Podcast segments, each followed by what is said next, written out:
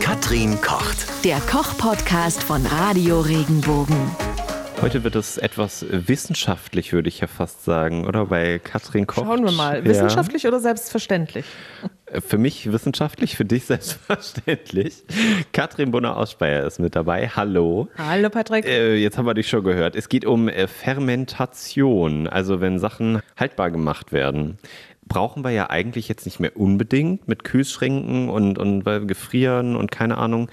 Jetzt habe ich aber auch so mitbekommen, es ist anscheinend wieder im Trend. Das ist im Trend und das ist ja im Prinzip, Fermentation ist ja eine Gärung, eine Art von Gärung. Und es ist ja eine der ältesten Techniken, um Lebensmittel haltbar zu machen. Und die gibt es schon seit ein paar tausend Jahren vor Christi. Also da hat man das schon genutzt. Man hat also bemerkt, wenn man Lebensmittel auf eine bestimmte Art und Weise behandelt oder die in einem bestimmten Klima liegen, fermentieren sie. So gibt es ganz viele Produkte, die wir jetzt gar nicht als fermentiert wahrnehmen, zum Beispiel ein Kaffee. Eine Kakaobohne. Wie, wie, ein Kaffee ist fermentiert. Was ist denn da? Hä? Ja, der ist hitzebehandelt. Der wird unter der Sonne geröstet und damit ist es eine Fermentation. Ach so. Ja. Das heißt aber, also wo, wo, ich jetzt so spontan dran denke, berichtige mich, wenn das nicht so ist, aber wenn ich Fleisch irgendwie abhänge und da das mit Salz ist beschmiere. Ist eine Fermentation auch. Hm. Ja, ja. Also, okay, das heißt ja nur. Ja, man braucht dafür Schimmelpilzkulturen oder Hefen oder Bakterien oder hm. eben Salz, Zucker. Das ist dann mehr zu einer Haltbarmachung. Durch diese Kulturen bewirke ich eine Reaktion mit dem Lebensmittel. Da setze ich eine Gärung in den Prozess und dann fermentiert das Lebensmittel und verändert nicht nur seine Struktur, sondern auch seinen Geschmack. Der Klassiker ist das Sauerkraut. Beim Sauerkraut habe ich zum Beispiel so eine Milchsäuregärung. Ja. Da wird ja Salz draufgegeben. Ja. Ja, Salz. Und das Salz zersetzt diese Strukturen. Das ist ähm, die Eiweiße und Fette, die werden alle gespalten. Also Fett haben wir ja im Sauerkraut nicht, aber die Eiweiße werden gespalten. Und dann bildet sich eine Säure und die Säure hilft dann noch mit, dass das Ganze sich auch lange hält und liefert auch das Vitamin C. Und jetzt würdest du mir noch sagen, das ist ja nicht wissenschaftlich. Das, das ja, also, Gott, da kommt naja, ja schon ins Schwitzen. Warte, also das heißt, diesen, dieses Rotkraut, was wir zuletzt gemacht haben, irgendwie, das hast du doch auch mit Salz behandelt und so. Das aber ist aber nur kurz. Da habe ich das nur mürbe gemacht. Das okay. ist zu kurz, um das als, als das ist der Anfang einer Fermentation, aber es ist noch nicht richtig. Okay. Aber wenn ich was länger, länger einlagere, zum Beispiel saure Gürkchen, mhm. das ist fermentiert. So gepickeltes Gemüse generell. Wenn ich das einlege in so eine Salzlösung, dann mhm. reagiert es. Aber auch Milchprodukte, Joghurt, Kefir, all das sind fermentierte Produkte. Kefir ein Wein, ich, ja. ein Bier, ein Champagner. Ja, aber, aber was davon, also ich meine, gut, jetzt haben wir so mal einen Überblick über das, was alles denn fermentiert ist. Aber was kann ich denn, oder was würdest du empfehlen, was man zu Hause vielleicht mal einfach selber machen kann? Weil ich habe jetzt tatsächlich von jemandem letztens gehört, der hat sich Kefirpilze ge geholt, mhm. ge ge geschenkt bekommen irgendwie und macht damit irgendwas. Aber ich dachte nur so, aha, also Kefir sieht man, glaube ich, irgendwie in der Dönerbude irgendwie ja. da stehen. oder? Ja. Aber man muss natürlich genau wissen, was man macht. Und es funktioniert nicht alles sofort zu Hause. Okay. Ähm, es kämpfen ja da bei dieser Fermentation, es gibt ja immer gute Schimmelpilzkulturen, schlechte Schimmelpilzkulturen, gute Bakterien, schlechte Bakterien. Ja. Und die kämpfen bei diesem ganzen Prozess miteinander. Und eigentlich muss der Gute gewinnen. Das macht er aber nur, wenn es bestimmte Rahmenbedingungen dafür gibt. Das heißt Zeitraum, Temperatur oder Temperaturführung. Ich kann das jetzt nicht, ich kann jetzt zum Beispiel auch nicht Sauerkraut stampfen und das unter die Sonne stellen dann gewinnen die bösen Bakterien. Ich muss das also kühl machen, ja, damit man auch eine, einen langsamen Prozess hat, einen Zersetzungsprozess. Um das mal so ein bisschen bildlich zu machen. Ja, vielen Dank, das macht mir das einfacher. Das, ja, ja. Äh, und deswegen, wenn man zu Hause damit experimentiert, muss man sich darauf einstellen, dass man es vielleicht ein paar Mal machen muss, ehe man den idealen, die ideale Prozessführung gefunden hat. Deswegen lassen sich solche Sachen eigentlich auch sehr zuverlässig industriell herstellen, wie zum Beispiel ein Sauerkraut oder eine eingelegte Gurke oder Miso. Aha. Miso ist auch ein fermentiertes Sojaprodukt. Ja. Sojasauce, Fischsoße, all das sind fermentierte Produkte. Aber das ist ja jetzt alles so was, wie du schon sagst, es ist industriell gemacht und mhm. das kann man so kaufen, das ist gut.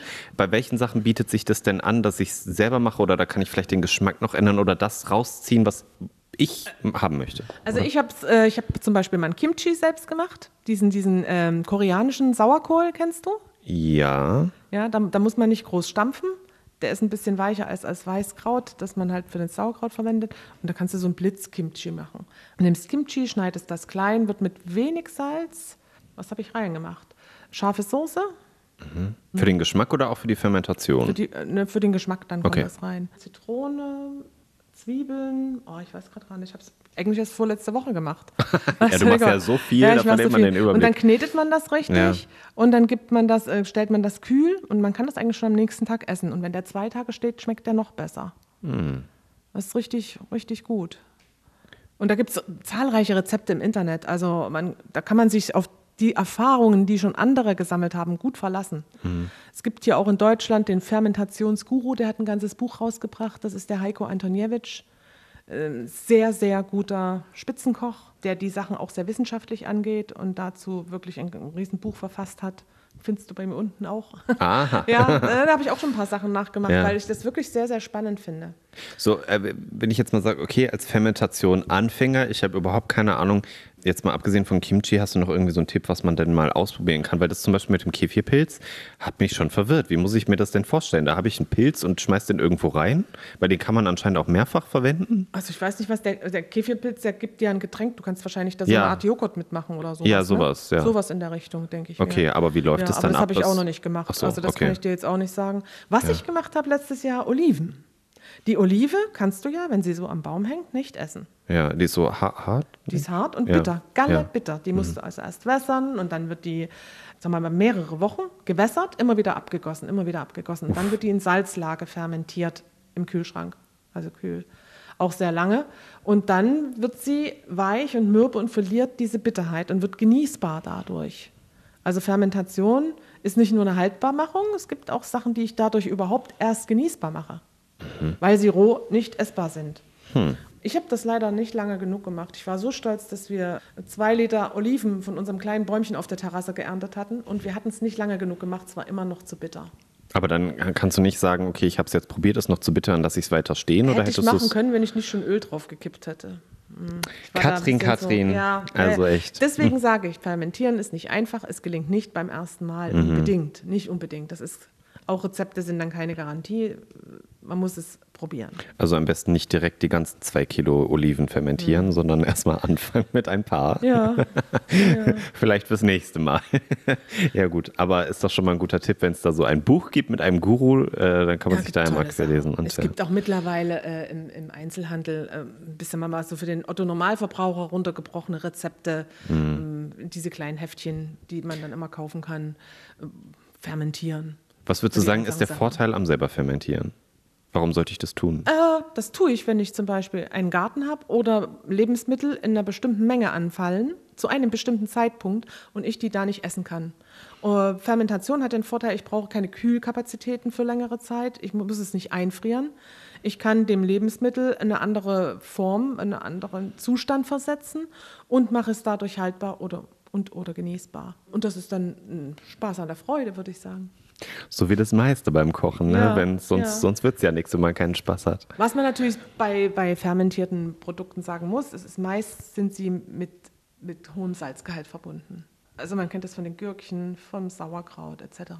Deswegen ist es auch da nicht dann nur noch fermentierte Produkte essen, weil es halt Gemüse ist oder lecker ist, sondern das mit einbinden und nicht übertreiben. Aber es kommt ja auch drauf an, was es ist. Der Ja. Kaffee ist ja nicht mit Der äh, Kaffee ist Essen. nicht salzig, nee. Okay.